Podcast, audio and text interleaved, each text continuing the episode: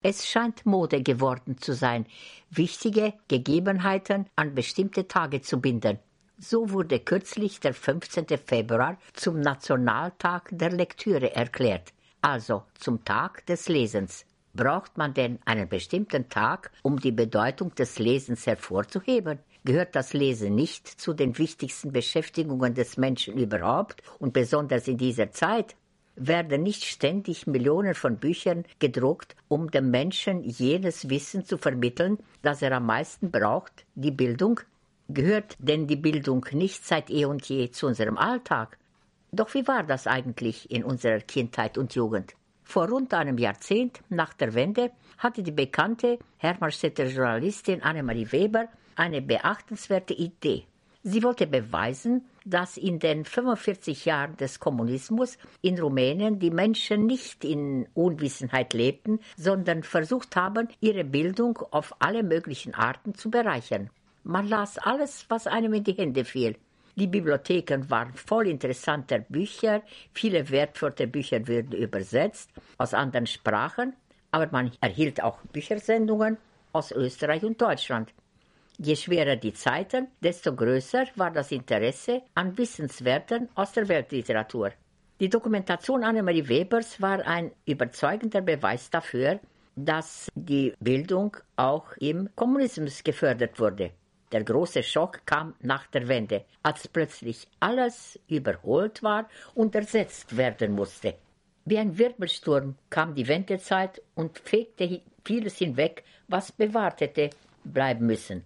Zum Beispiel, als in Hermannstadt die Stadt zur Kulturhauptstadt Europas erklärt wurde, trafen sich hier zahlreiche Kulturschaffende und hielten Vorträge. Es kam zu interessanten Gesprächen und viele Fragen wurden gestellt. Darunter die Frage, was geschieht mit den Bibliotheken und mit der Kulturarbeit auf dem Dorf? Und die Antwort war einfach, das hat der neue Bürgermeister zu entscheiden. Und das war eine der kompliziertesten Antworten. Denn die Kulturarbeit auf den Dörfern war abhängig gewesen von einer Lehrerin, die dafür bezahlt wurde. Und nun fiel das alles ins Wasser.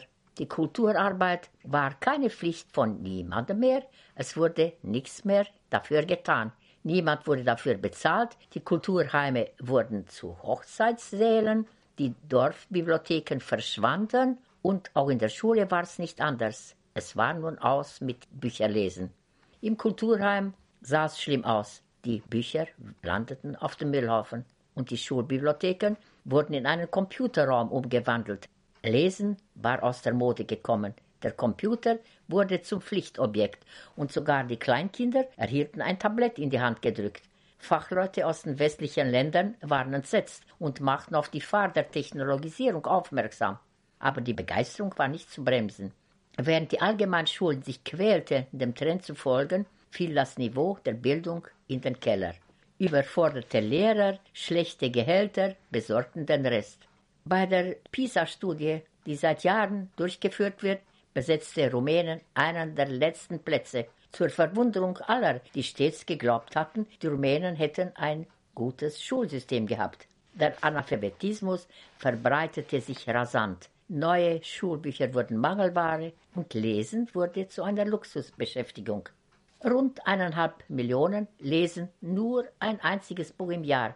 Was die Zahl der Analphabeten anbelangt, steht Rumänien an erster Stelle in Europa, obwohl im Jahr 2014 unter Präsident Johannis das Sonderprogramm Ein gebildetes Rumänien gestartet wurde, aber nur auf dem Papier als Idee.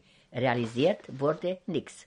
Natürlich werden auch weiterhin Bücher gedruckt, aber wer kann sich diese teuren Bücher noch leisten? Bücher borgen? Woher? Die meisten Schul- und Dorfbibliotheken sind verschwunden, wenn auch nicht gerade überall. Doch wer spendet Bücher heutzutage in die verlassenen Bibliotheken? Interessant war in Hermannstadt vor kurzem der Aufruf der Astra-Bibliothek zum Tag des Lesens, endlich was Gutes zu tun, Bücher zu spenden für die arme Bibliothek in Hermannstadt.